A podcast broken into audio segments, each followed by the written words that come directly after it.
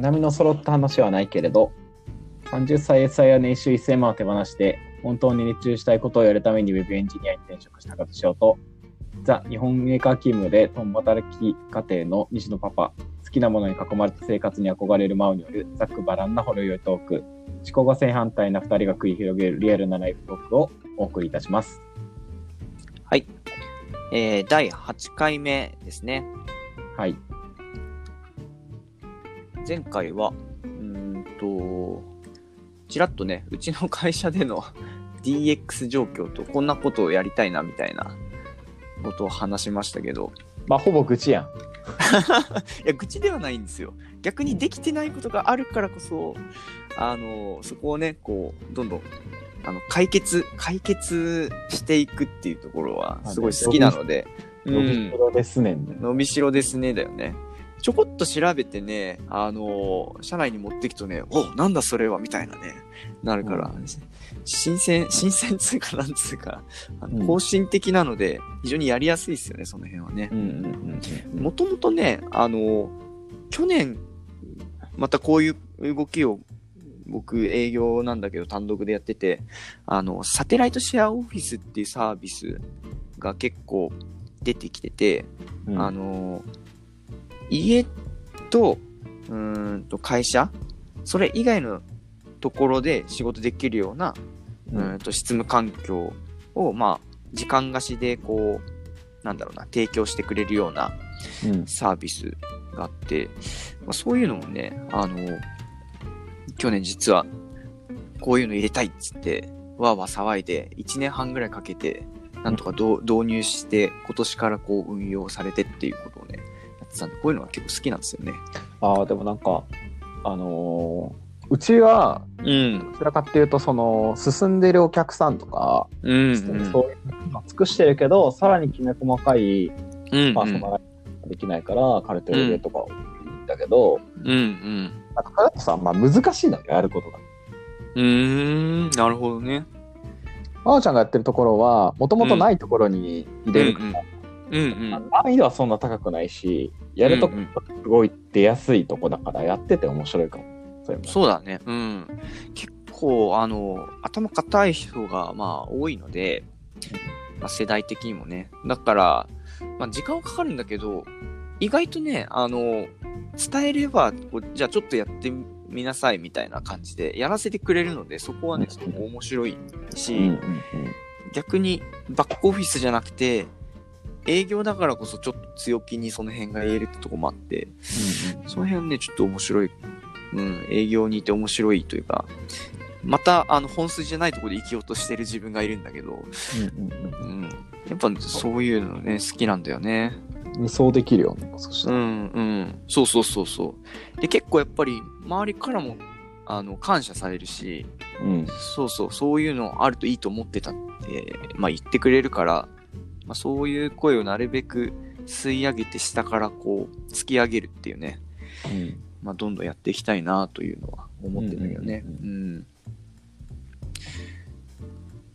この2、3週間空いた中で、あのーキントーンっていうと、たまたまあの、マイナンバーカードの電子証明書の期限が切れて、えーっと、更新に行ったんですよ。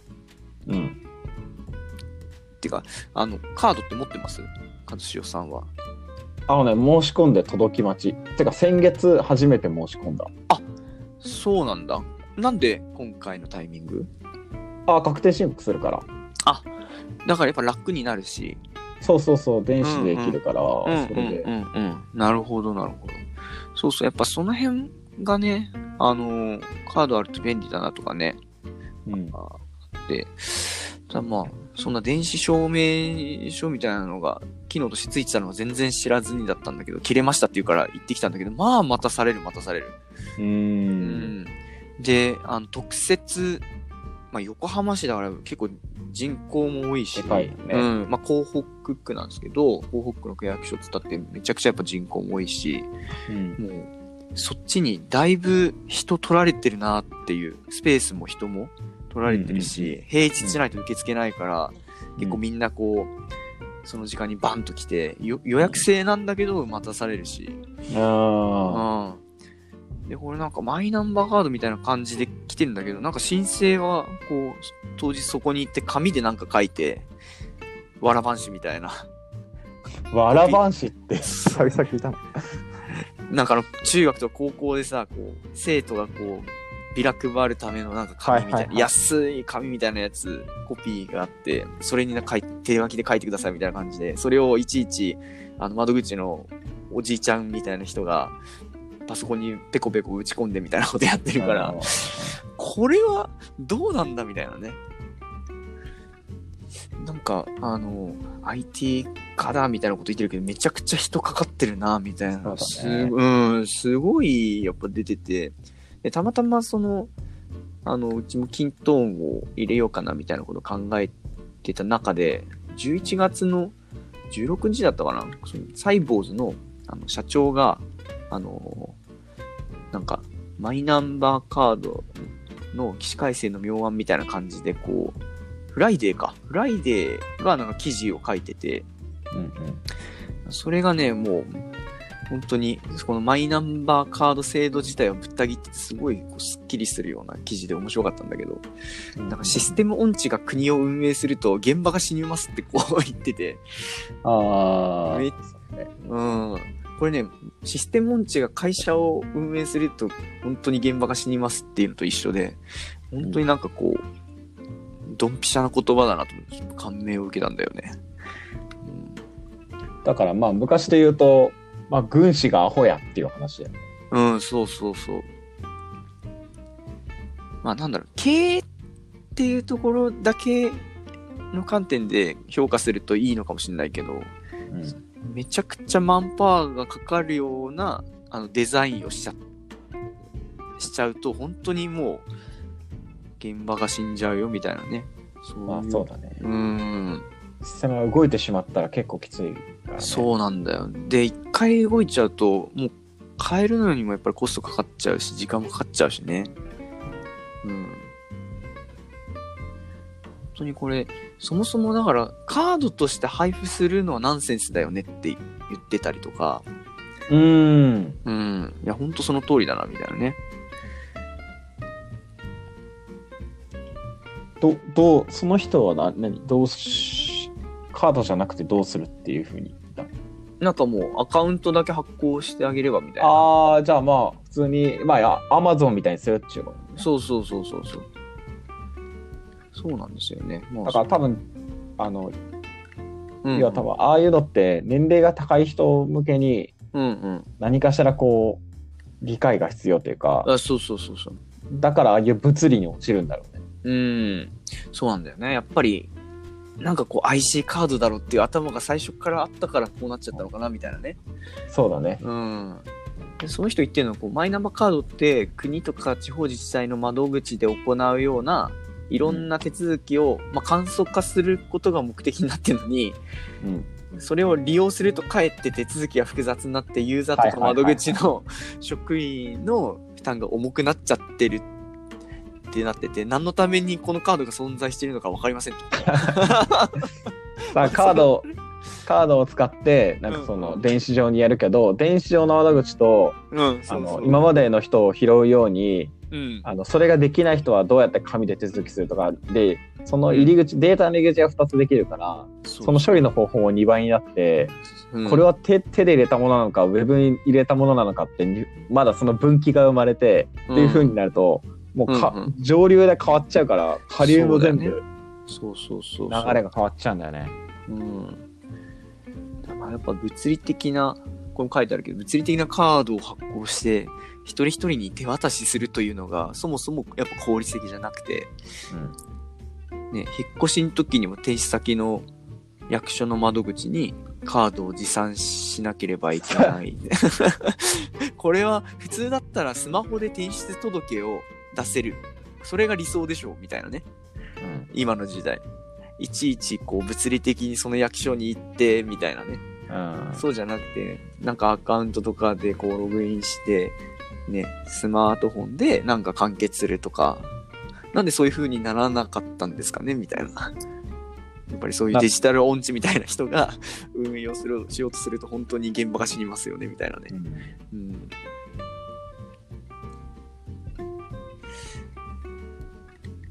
かといってなんかそれで自分が政治家になるかっていうとならないけどね、うん そういうところを改革したいかって思うけど、うん。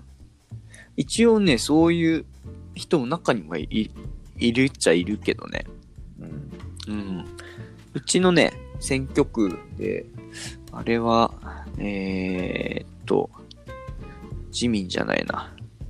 立憲民主か。立憲民主の結構若い、最年少で受かってるぐらいのうん衆議院議員がいるんだけど、その人は、もともと多分デジタル系の人で、CEO かなんかだったんだけど、うんあの、正解に進出と。そう、政界に進出してっていう。そういう人もいますんで、ぜひ、どうですか？え正解は。絶対嫌だ。絶対嫌だ。政界進出の可能性は、今何パーセントぐらい？ゼ ロゼロです。絶対嫌だ。もっと、もっと楽しい生き方あるよ。あるしね、多分、一茂さんイライラしちゃうだろうね、本当に。うん。そういうおじちゃんばっかだと思うからさ。2億もらえるんだったらやるよ。2億どう、どうなん年間な？年間2億はもらえないかな、きっと。でしょ？2億はもらえないんじゃないですか？しかもね、結構、なんか、あの、民意を取らないといけないので、こうやっぱ、だそしたらそういうさ、じゃあうん Amazon みたいなアカウントにしたらさ、パソコンが使えない人はどうするんだって話になるわけじゃん。そうだね。じゃあどうするんだと。じゃあ使わないでくださいって俺は言うよ。うんうんうん。そんなことしたら選挙で受かんねえっちゅうの。そう、ダメなんだよ。ダメなんだって。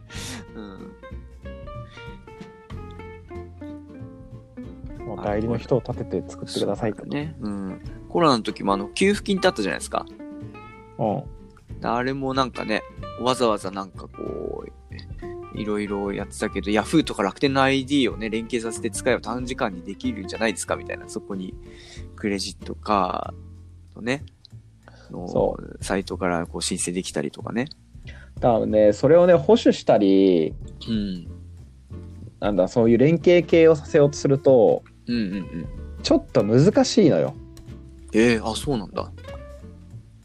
要はさ、あの、2つのうんうん。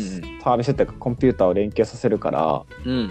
あの、単純に障害ポイントっていうのは増えるのね。片方のサーバーが落ちたらダメだし、片方のサーバーがあっても。で、同じサーバーの中っていうかシステムの中でやってれば、うん。それがないのよ。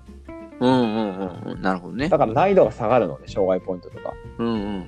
で、連携のテストとかもしなきゃいけないから、コストもたくさんかかるから、全部一つの中でやろうとすると、うんうん。なんかそのできる範囲でやると、カードという電子を持たせ、電子とか IC チップを持たせて、そこで完結させるってことになるんだと思うんだよね。うんうんうんうんなんか作る時もさ、結構その移行のリスクヘッジとかすごい考えるから。あと保守のしやすさとかね。うんうんそれがなんか、くそういう面でも国は耐えられないんじゃないかなと思う。じゃあ理解できて、リスクを取れて、指揮できる人がいないんじゃないか。うんうんうんうん。判断できないかもしれないね。民間企業で企業じゃないとね、その辺は。うん。でも海外はできてんだよね。あ、そうなんですよ。そうそうそうそう。韓国とかはね、できあてる。と、あれ？うん。リトアニアだっけ？あれ？エストニアか。うんうんすごい電子化が進んでんのって聞いたことある。あうん。なんかね、そういうとこあるよね。うん。デンマークもね、国民に、もう全国民に ID をもう発行してる、そうそうそう。うん、とかね、そういうのあるけど、日本ってやっぱ、日本はカードですから、まだ。うん。今更カードをね、普及させようと加速するというところになってるので、大丈夫なのかっていうところあるよね。エストニアはなんか、それこそカードで電車とかに乗れるらしいよ、その。あ、もうそれで？へえ。1枚にかんで完結できるのはいいね。うん確かに、あの、健康保険か。保険証もなんかそれとい、あと、運転免許証も一体化するとか言ってたけど、まあ、それはいいっちゃいいかなと思うけど、うんでも、理想はカードないことが理想だよね、やっぱね。まあ、生体認証じゃない。そう、生体認証とか、まあ、スマホでまあ、タッチゴーみたいなさ。そうだね。うん。この人はもう、今ここで、あの、その道を閉ざして新たなことを考えるのが一番最善だと思うって言ってるけどね。うん。うん。根本的な設計が間違ってるよみたいな、ね。そうだね。うん。まあ、そう、それは、なんか理想だし言うことはいいんだけど、うん。じゃあそのリスクテイクを誰がするんだって話になるんだよね。そうなんですよ。この人は多分、まあ、外、戸ざまだからそういうことは自由に言えるし、うん、うん。正論は言えるんだけど、うんうん。じゃああなたが政治家になった時に同じ立場取れますかってなった時に、多分若干政治家寄りに寄っちゃうと思うんだよね。よるよね。そうだよね。だからなんか、ミイラといえばミイラになるじゃないけど、うん。まあ日本的だよね。海外だとそういうのあんまないのかもしれないね。なんかね。例えばなんかせ政治を変えようとして政治家になろうとしたけど政治の中でやっていることが自分の理想と違いすぎて絶望して政治家を辞めるとか,、うんうん。なんか中に入っちゃうその中のルールに入っちゃうと変えるのは難しいなとは思うねうんうんうんもっとハックとか外側から攻めないといけないなとうんうんうん。そうね。うん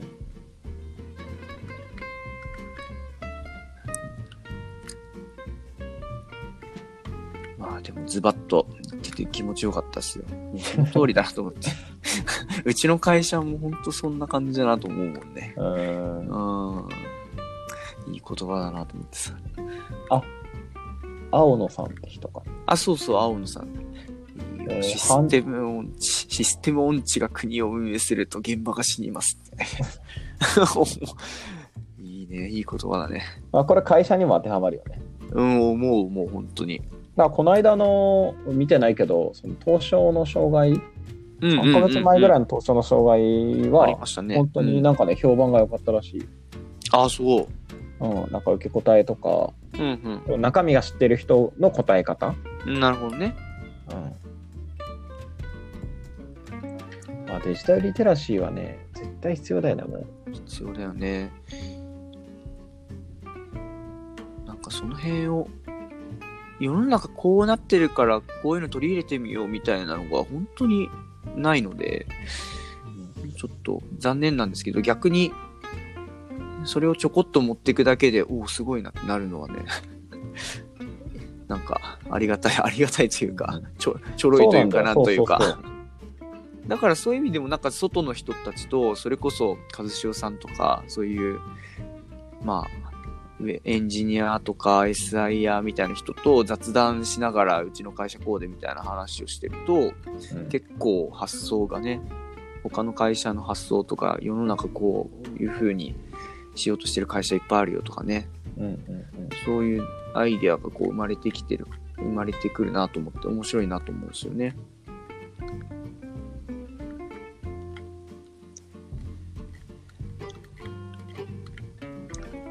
うん。あ問題は世代間格差っていうか、うーんやっぱな、あ頭がそこを理解しないときついよね。だからサイボーズの人も一番詳しいから、うんうんなんだむしろ部下の方がトンチンカンなことを言ってくると、いや、もっとシステム的にはこうした方がいいって言えると思うんだけど。うーんうんそうだね。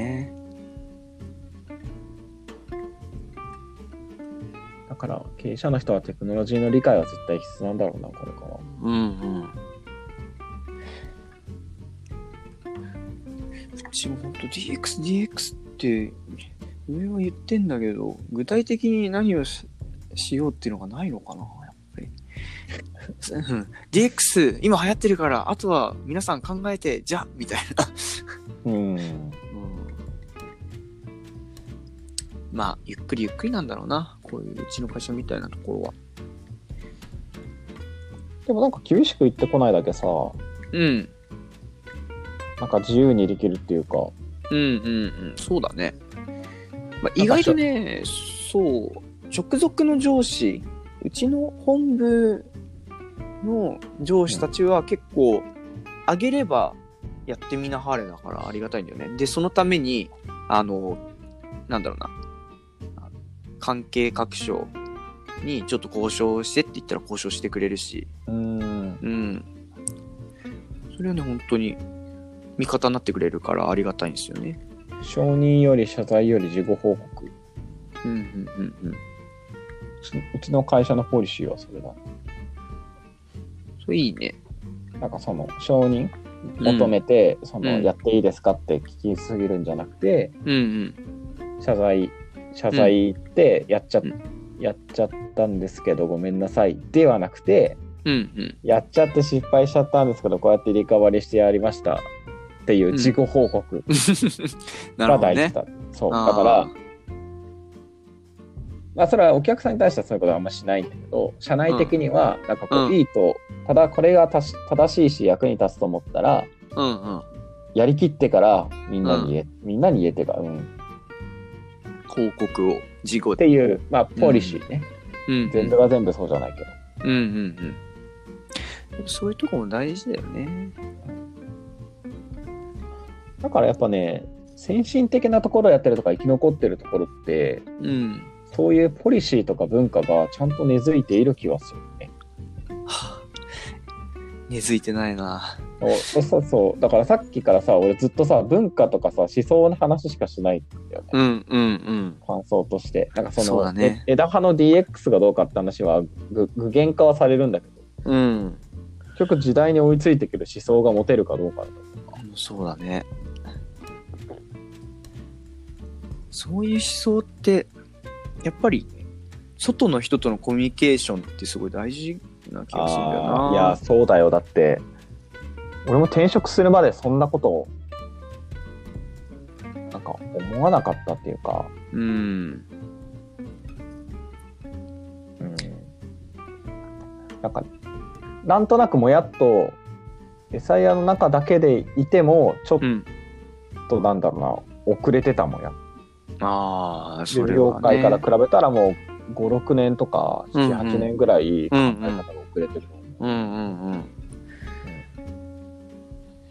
うちの会社もやっぱり、社内での飲みがほとんどなんですよね、やっぱ。うんうん。それで楽しいじゃね、みたいな。うん生産性というか、未来の話をすることがないので、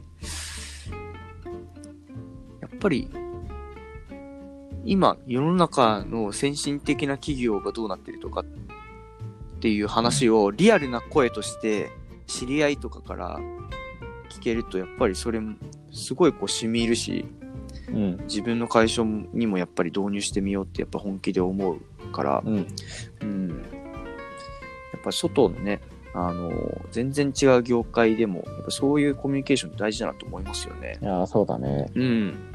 サテライトシェアオフィスもたまたまうちの嫁さんの会社が運営してて、でそういう働きをすでに嫁さんが知ってたのと、そのサービスをいとこが、あ、それうちも使ってるって言ってて、あれ？全然遅れてるな、みたいな。うんうん、なんでうちの会社それできねえんだと思って、で、上司に、こういう働き方が今求められてると思うんですけど、こういうの、あの、リスクヘッリスクヘッジじゃないけど、選択肢の一個として契約しといたらどうですか？みたいな話から始まったんだよね。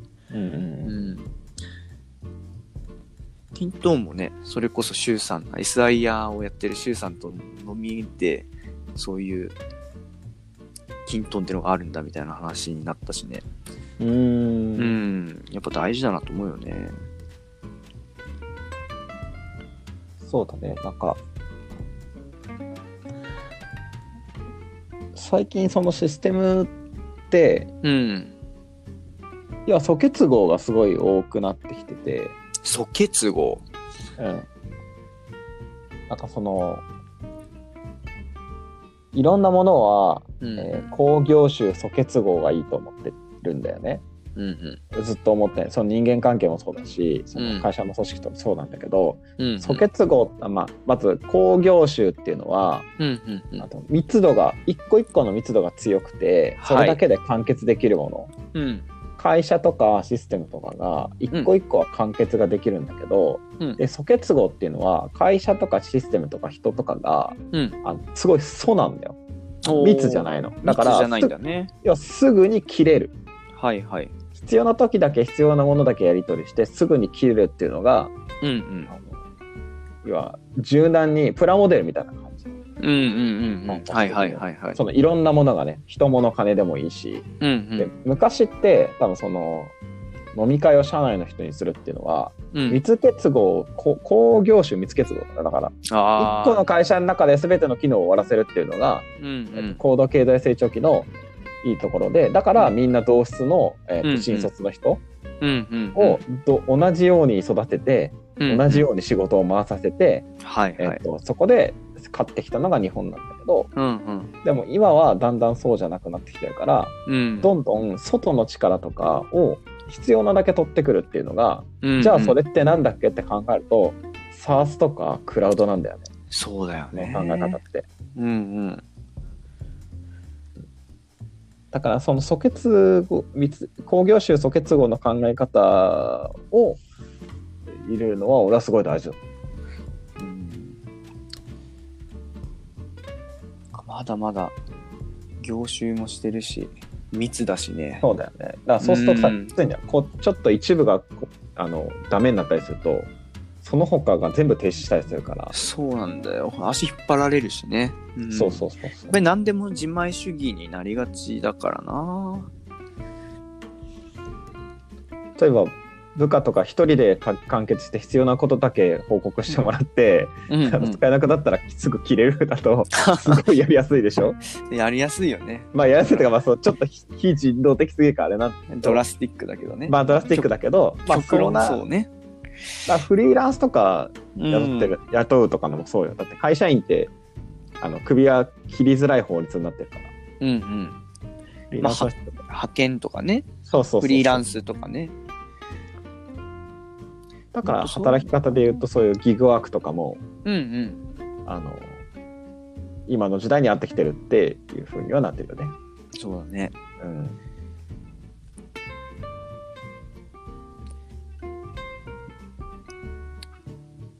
オープンイノベーション、オープンイノベーションっていうワードも昔から出てますけども、うん全然オープンされませんしね。外を使おうとか、外とコミュニケーション取ろうっていうのなかなかないからな。新しい方は必要かもしれないね。うん。ちょっと風穴を開けたろうかなというところで、まあやってます。こんなところですかね。はーい。今回は、あの、サイボーズの青野さんの記事について、ちょっとうん個人的にすごくこうタイムリーで面白いなと思ったので、はい語ってみました。まあ、それをきっかけにね、DX だったりとか、その組織の。考え方とかっていうそのに、ね。まあ派生したかなっていうか。うんうんうんうん。ね、和潮さんは政治家になることはないということなので、皆さん、はい、安心してください。はい。一票はいらないです。皆さん楽しく自分の人生を生きましょ ということう。そこは。素結合。素結合。皆さんの人生は、素結合は私には関係ないので、素結合。ね、必要な時につながりましょう。先につながりましょね。はい。というわけで、第8回、そんなところでどうでしょうか？う。はい。大丈夫です。はいありが。とうございました。はい。じゃあどうもありがとうございました。お疲れ様でした。はい。